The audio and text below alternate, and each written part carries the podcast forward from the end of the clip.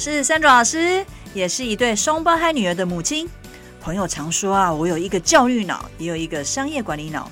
我想透过角色扮演的方式呢，邀请爸爸妈妈一起来聊聊教养的经验。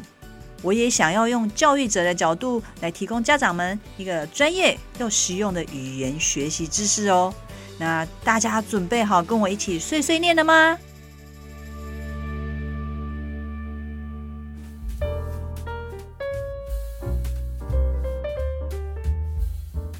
大家在自主封城这段时间还好吗？双薪家庭的爸妈们在家工作还习惯吗？今天呢，我们来聊聊 work from home 在家上班，还有 learn from home 在家学习这段时间对教养的一个影响。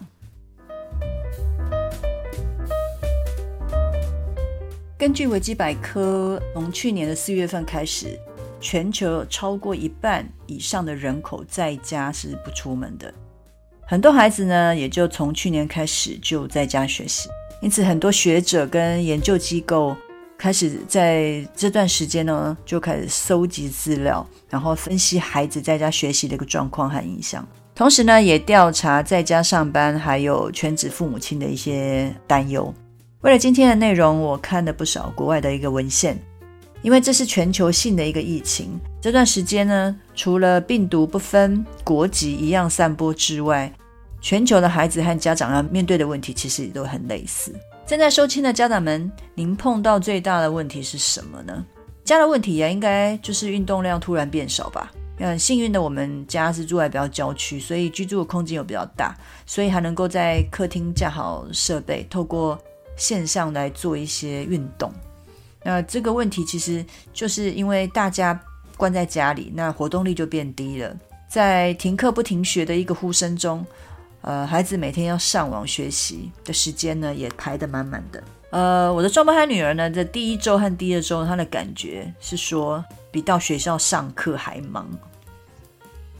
线上学习在台湾其实已经推了一段时间了，就像翻转教室的一个学习概念，但我相信大部分的。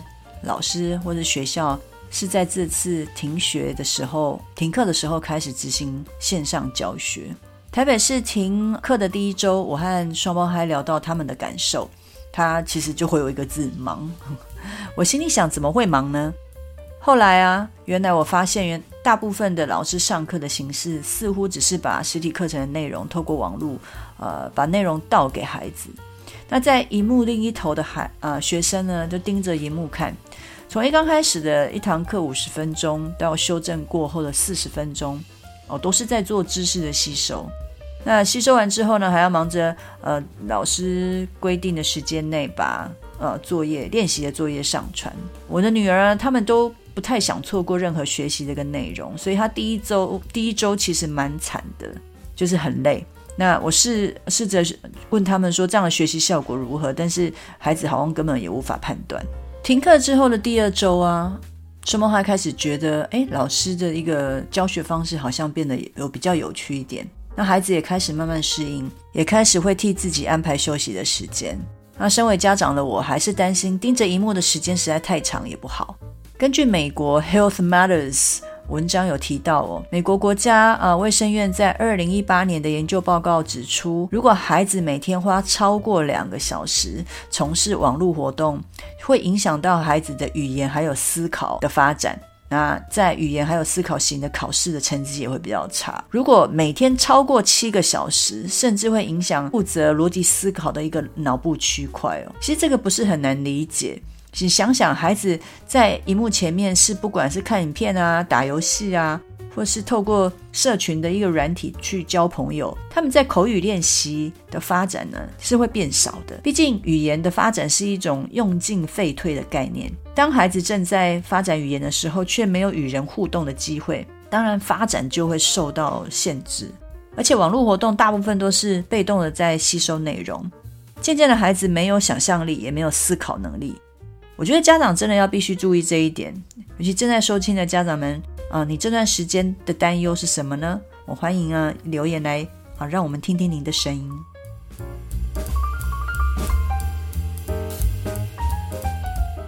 在家自主学习，还有在家上班的这段时间呢，我认为我们碰到最大的问题应该是荧幕使用时间变长，还有户外的活动量变少。那衍生的问题呢，就是近视啦、肥胖啊，还有社交能力的一个影响。我希望这段日子不会拉太长。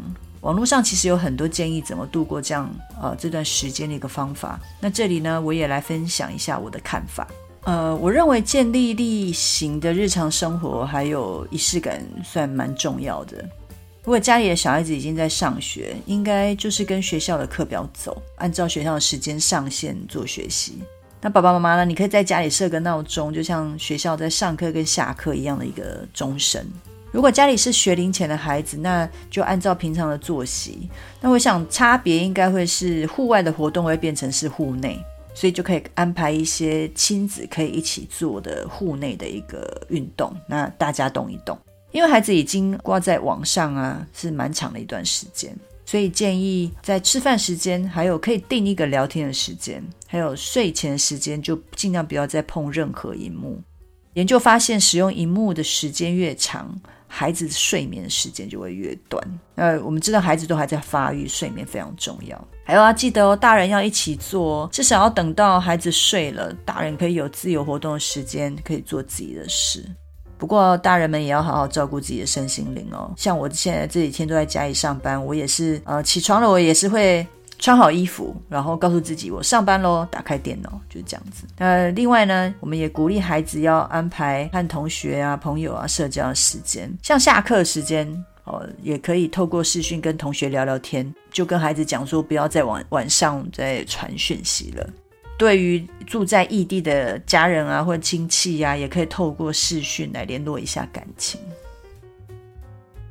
我们刚刚有提到聊天这件事哦，呃，我想我们在睡觉前或是晚餐的时间呢，我们可以定一个呃聊天时间，就跟孩子聊聊当天做的事情。那天天孩子在家不出门过一天的一个感受，那不管在学习上，还有在家人的相处方面啊，都可以聊一聊。因为毕竟最近的生活跟以前真的是有有一些不同哦。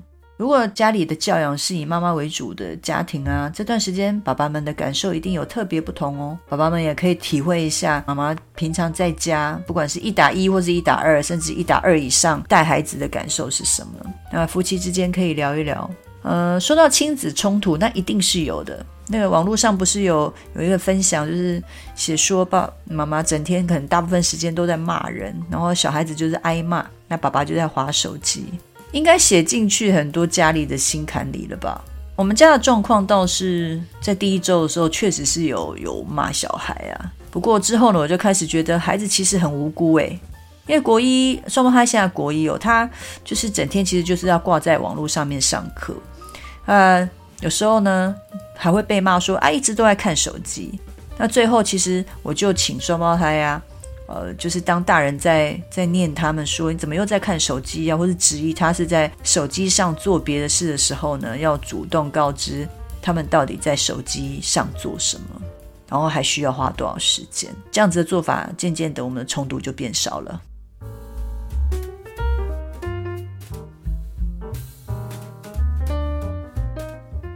最后是在健康方面，萤幕使用的时间如果过长，无疑就是会伤害眼睛，因为没有到户外去活动，造成眼球长时间做短距离的使用。我也很担心孩子这段时间的视力会变差，因此呢，我会要求孩子要做眼球运动，然后做一些看近看远的一个游戏。那再来就是体力方面。呃，因为我本身是一个很爱运动的人哦，所以我自己每天是会做自主训练。那孩子因为之前有在上跆拳道，那现在有线上课程，所以他每个礼拜也是有透过线上在上跆拳道。不过至少呢，可以活动一下筋骨了。不过坦白说，因为空间有限，运动量不太大啊。不过总比没有动好。那最后就是饮食喽，因为我发现因为动得很少，所以也比较不会有饥饿感。那大人白天在家工作啊，周末可能追剧吃东西呀、啊。哎，真的要很小心，因为可能担心会变胖，所以在饮食上面，孩子应该因为还在长大，所以要还是要注意营养要均衡，然后菜色呢，呃，口味就要健康一点。大人也要注意哦，因为呃，这段时间我刚刚讲可能也会变胖哦。那所以呢，除了每天要量体温做自主健康管理之外，也要量量一下体重，千万不要在这段时间变胖喽。这一集呢，我们聊到在家学习，还有父母在家工作可能会有的焦虑，还有一些影响哦。那萤幕使用时间过长，会呃影响到孩子的语言发展，还有逻辑思考能力。其实方法呢，就是在家目前在家作息，尽量能够跟一般一样，该让眼睛休息的时候就休息。那碍于空间的限制，我们的活动量会变少，所以大家尽量找时间动动喽。好好利用这段时间，照顾一下自己的身心灵，保持正面还有愉快的一个心情，同时也要做好防疫工作。我们大家一起加油！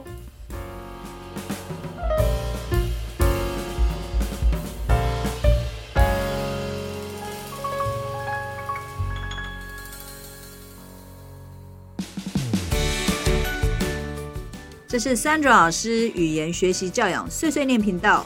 由环宇家庭为双语宝宝网站所制作的内容，喜欢我们的内容，请按赞、分享与订阅。如果想要获得更完整的内容，请至双语宝宝网站阅读部落格文章，或到 YouTube 频道搜寻 Sandra 老师或是语言学习教养碎碎念的关键字，与我们分享你的教养问题，我们一起学习，陪孩子成长。